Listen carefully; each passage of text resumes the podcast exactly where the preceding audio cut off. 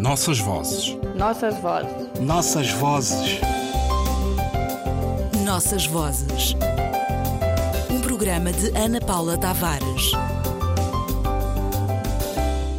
Guizos, apitos, dicanzas, gomas, poetas e quiçanges.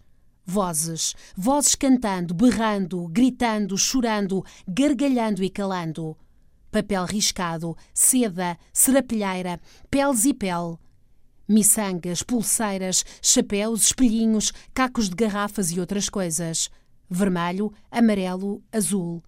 Azul, verde, amarelo, verde, azul. Azul, verde, amarelo, o céu e o sol. Carnaval, carnaval, carnaval. Arlindo Barbeitos. Sidrália, invejados, cabucomeu, casucuta, proibir, decretar, vitória. São palavras que saem dos quadros sociais da memória e convidam a trabalhar o tecido do texto com a distância que a história implica e a urgência que a modernidade impõe um postal de cores delicadas entre o azul e o rosa e as letras em arco a formar um carnaval da vitória de caracteres fora de moda, mergulham na distância e concorrem, eles próprios indicadores de um tempo, para o início da história. Ver o passado como uma totalidade é tarefa secreta de especialistas que, em Luanda ou em Benguela, se detêm um tempo mais que o eterno, a distinguir o sagrado do profano, o formal e o informal, a festa e o cotidiano, que mais não é que a vida verdadeira entre a casa e a rua, entre o asfalto e a terra, entre o descontrolo e a superfície arrumada e bem comportada do grupo. Há perda se convocamos a história das origens, libertação controlada de escravos e outra a raia miúda, em tempo de nascimentos e entronizações ou confusão entre festa, folgar, brincar, desatinar, de leitura impossível para os cronistas que sempre confundem tudo e todos e desconhecem as línguas e as relações sociais que podem ser desvendadas aos olhos dos não iniciados. O resto é tudo muito mais secreto.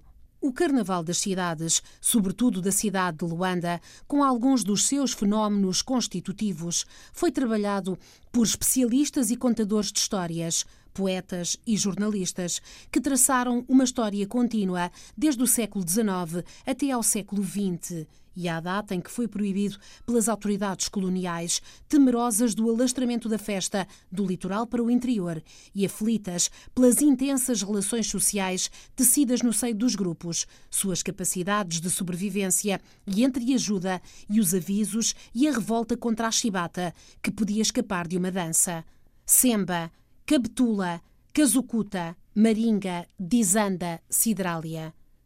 Desconfiaram as autoridades coloniais que a caixa do enfermeiro pudesse conter mais do que o dinheiro das ajudas, papéis perigosos de incitação à revolta. Rainha, Tesoureira e a Caixa, as personagens obrigatórias do antigo Carnaval, conquistavam a rua com uma marcação própria e, além da vestimenta, também as letras das músicas e o som dos tambores e das dicanzas traziam para fora do armário segredos sobre feitiço, mortes mal resolvidas, conversas de comadres, alegrias e tristezas de quem, uma vez por ano, podia falar alto e riscar o asfalto com passadas impossíveis, como antes tinham pisado as areias dos Miseque e uma arte combinatória de movimento, voz e ritmo. Depois da independência, o Carnaval ficou um tempo esquecido dos políticos, embora seja voz corrente que no espaço aprisionado dos bairros da periferia das cidades e nas casas de cada um, sempre de uma maneira ou de outra, se encontraram formas de celebrar o entrudo, convocando o Semba ou a Maringa. Depois, e por decreto, para cumprir uma promessa feita em verso por Agostinho Neto, na cadeia do Aljube, ao nosso carnaval havemos de voltar, escolheu-se uma data longe dos referentes religiosos a celebrar a vitória dos angolanos sobre os sul-africanos, 26 de março, pois então. Durou de 1978 a 1991 o Carnaval da Vitória, a provar que os rituais ajudam a construir e a restituir o tempo e que o sistema complexo das relações sociais não sai à rua em dia certo. Antes se cumpre no interior das comunidades e que o segredo, mesmo o segredo da festa, se opera no espaço preparado e certo para o conter, sem revelações desnecessárias, sem júris e pompa e circunstância. O leve véu da rainha não revela mais do que uma roupagem. O movimento, o coração declina-se numa linguagem mais secreta, de costas para a rua e para a pública celebração. O pequeno postal e o filme de António Wall devolvem-nos o tom e o azul da nossa história, breve e já confusa, o carnaval, a vitória e tudo o que se perdeu e ganhou nos entretantos. Nossas vozes. Nossas vozes. Nossas vozes.